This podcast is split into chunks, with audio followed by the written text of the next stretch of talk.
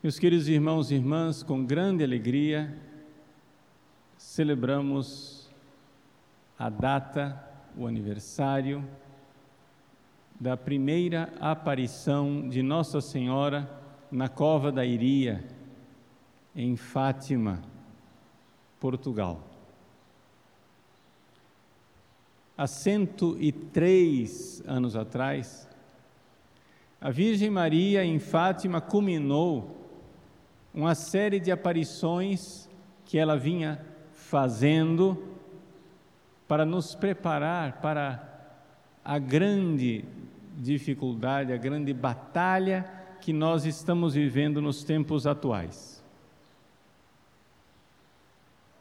Nossa Senhora, logo depois da Revolução Francesa, apareceu em Paris,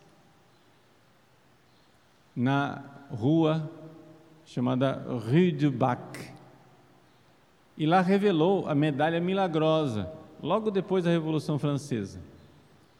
E nessa medalha milagrosa, mandou cunhar uma frase que antes não era usada.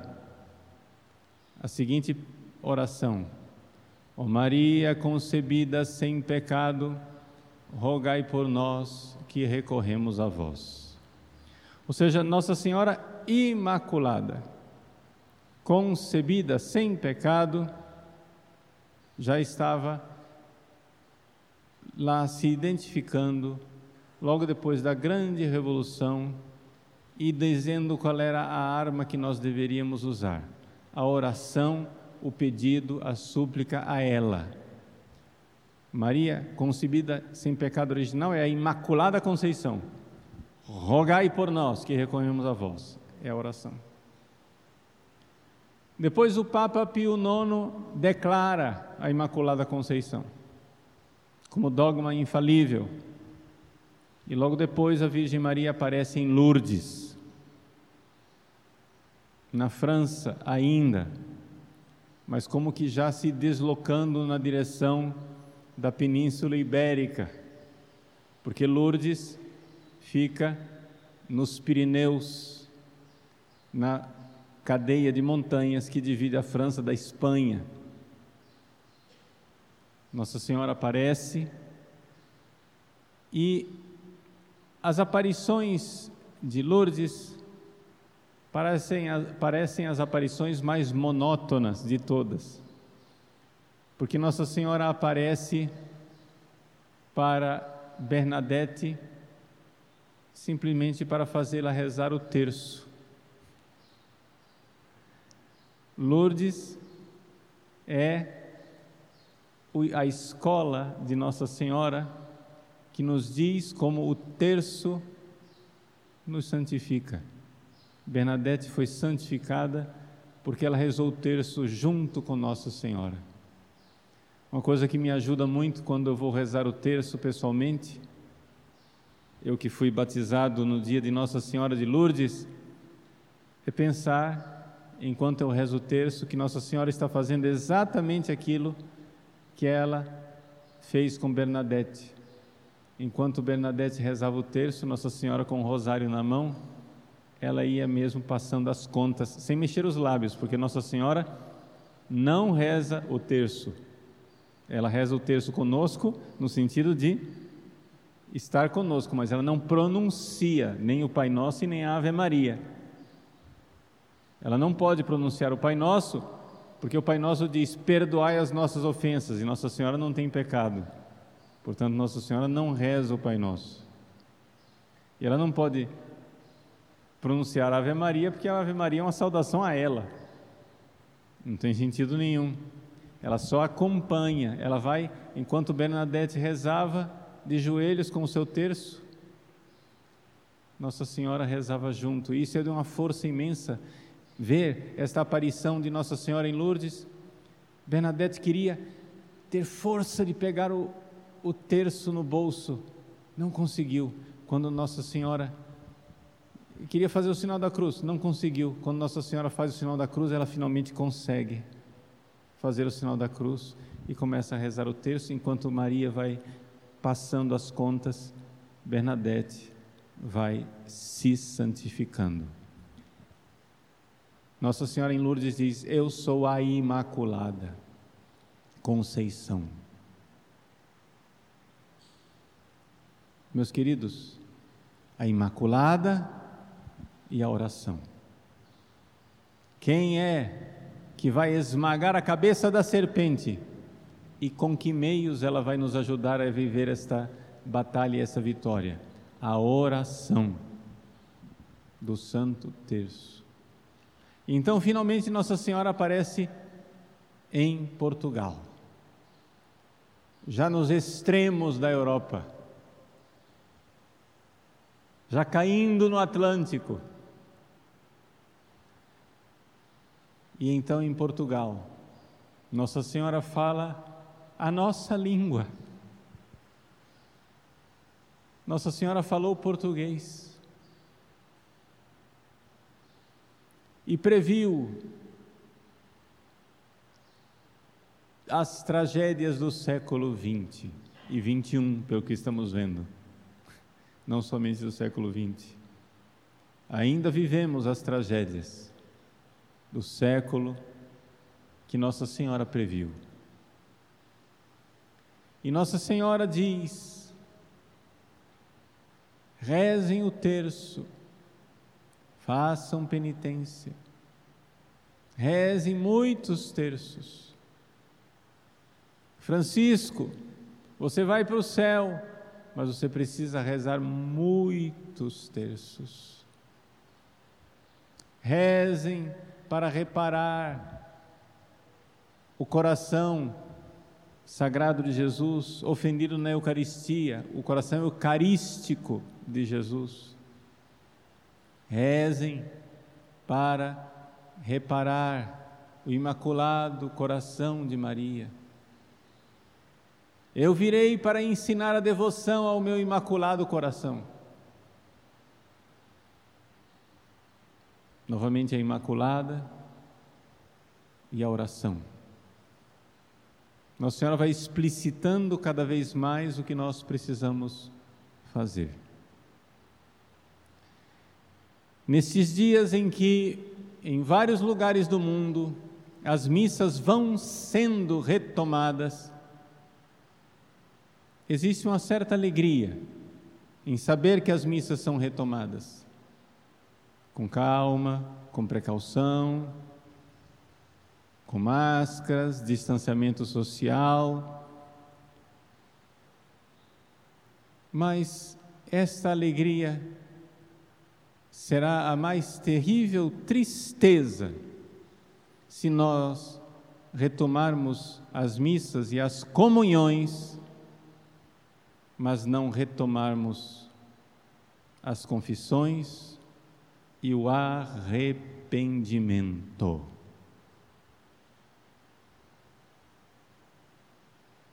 Não há festa nenhuma no céu por milhares, quem sabe até milhões de comunhões sacrílegas que voltam a ser distribuídas. Nossa Senhora em Fátima disse claramente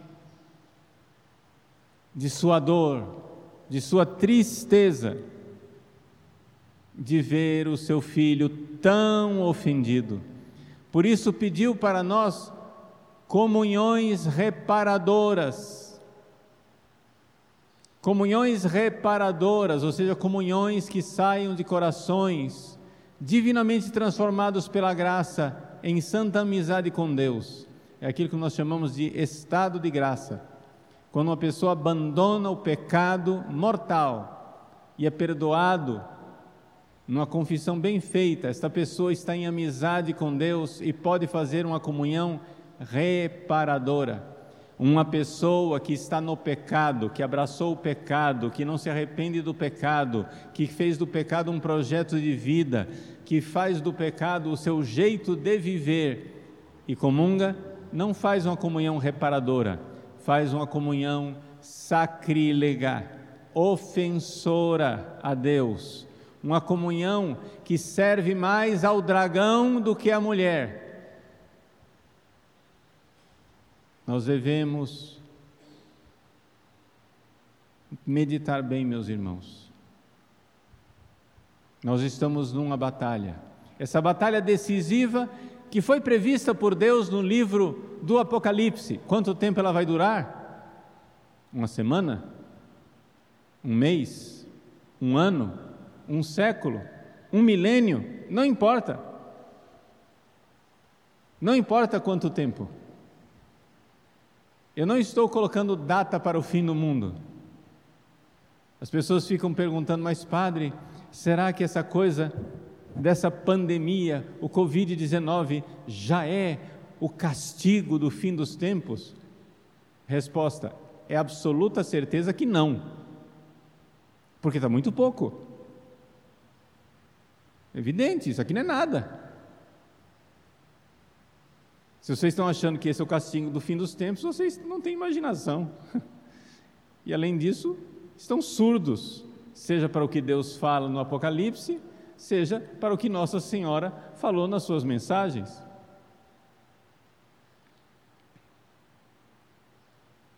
Nós não estamos ainda no castigo, nós estamos numa fase anterior, a fase na qual os homens desse mundo ofendem a Deus de forma cada vez mais grave. Essa é a fase que nós estamos vivendo. E a ofensa cada vez mais grave vem sim dos inimigos da igreja lá fora, mas vem muito mais dos inimigos da igreja que estão dentro dela. E não olhem para os lados, eu estou falando de vocês. Nós, e eu tenho que falar de mim, eu posso ser o inimigo que mais ofende a Deus. Quando na última ceia Jesus disse aos apóstolos que um deles iria traí-lo. Todos os apóstolos bons e virtuosos, ou seja, exceto Judas, os outros onze, num ato de profunda humildade, disseram: Serei eu, Senhor. Todos eles disseram isso, exceto o próprio traidor. Todos eles ficaram com medo, porque confiavam mais em Jesus do que em si mesmos. Os apóstolos confiavam mais em Jesus. Eles olhavam para dentro de si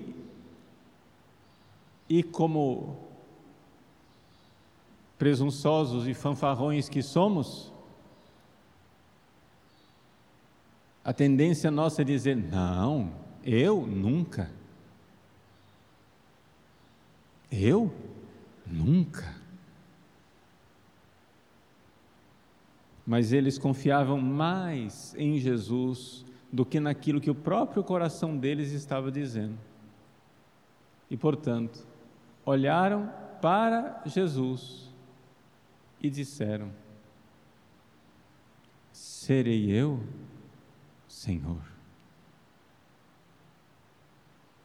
Esse é o dever de todo bom católico, de se perguntar: meu Deus, eu sei que existem lá fora os vossos inimigos, eu sei que lá fora estão Anás, Caifás, Pilatos, Herodes, todos lá fora. Mas a traição, a verdadeira traição, a mais profunda traição, a ofensa, a mais terrível ofensa, foi o beijo de Judas, o beijo do amigo convertido em traidor. O homem da minha confiança voltou contra mim o seu calcanhar. Portanto, nós não estamos ainda vivendo o grande castigo, nós estamos vivendo o tempo da paciência e da misericórdia de Deus. Mas o tempo da paciência e da misericórdia de Deus é o tempo da paciência e da misericórdia de Deus para nós nos convertermos. Não há alegria nenhuma em voltarem às comunhões, se o que vai significar é milhões e milhões de sacrilégios pisando em Jesus Cristo, cuspindo, escarrando, chicoteando e crucificando outra vez. E quem faz isso não são os inimigos lá de fora. Portanto, não estou aqui acusando ninguém. Eu estou simplesmente levando e conduzindo vocês a meditarem como os apóstolos meditaram na última ceia, humildemente e se perguntar: serei eu, Senhor? Vejam que a atitude dos apóstolos na última ceia não foi apontar o dedo em riste uns para os outros. Jesus disse: Um de vós vai me trair. E então os apóstolos, então Pedro disse: Ah, certamente vai ser João. João diz: Eu não, vai ser Tiago. Não, Tiago diz: Eu não, vai ser Felipe. E Felipe diz: Eu não, vai ser. Não, não foi isso que eles fizeram. Eles não começaram a acusar uns aos outros. A purificação da igreja, a reforma da igreja, a grandeza da igreja, o triunfo do Imaculado Coração de Maria começa quando nós começamos a perguntar a Jesus: Serei eu, Senhor? Sou eu quem vos ofende tanto com uma comunhão mal feita? Então, Imaculado Coração de Maria, doloroso coração de nossa Mãe bendita, nos pede: façam penitência, ou seja, mudem. Mudem. O anjo da visão de Fátima diz: penitência, penitência, penitência, e dispara raios de castigo sobre a terra. E Nossa Senhora, com o seu braço bondoso e maravilhoso, detém esses raios, ainda não. Como quem diz: vamos dar tempo que eles se convertam. Mas as palavras penitência, penitência, penitência, parece que não são ouvidas.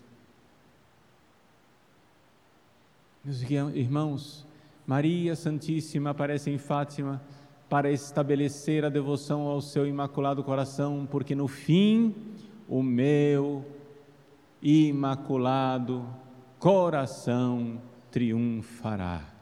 Nós não estamos numa batalha em que nós estamos perguntando quem vencerá. Nós já sabemos quem é a vitória. De quem é a vitória? Venceu o leão da tribo de Judá. Caiu a Babilônia, venceu a mulher que esmaga a cabeça da serpente. O dragão foi precipitado no abismo de fogo. A Virgem Santíssima, com seu imaculado coração, triunfa e haverá um tempo de paz, diz ela.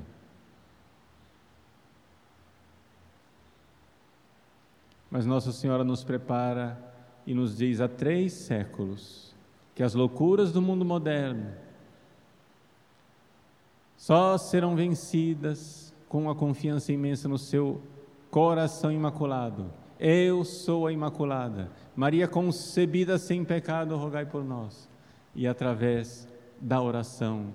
E uma oração verdadeira, não uma oração de lábios, não um culto de lábios, mas um culto de corações penitentes, amorosos, reparadores, que, vendo os males, dizem para Jesus: Serei eu, Senhor, tende compaixão de mim, perdoai-me, fazei, Senhor, com que eu já não mais vos ofenda, mas repare o vosso sacratíssimo coração e o imaculado coração de Maria. Que a Virgem Santíssima, Nossa Senhora do Rosário de Fátima, nos assista nesse caminho de conversão e apresse o triunfo do seu imaculado coração dentro de nós e no mundo inteiro. Amém.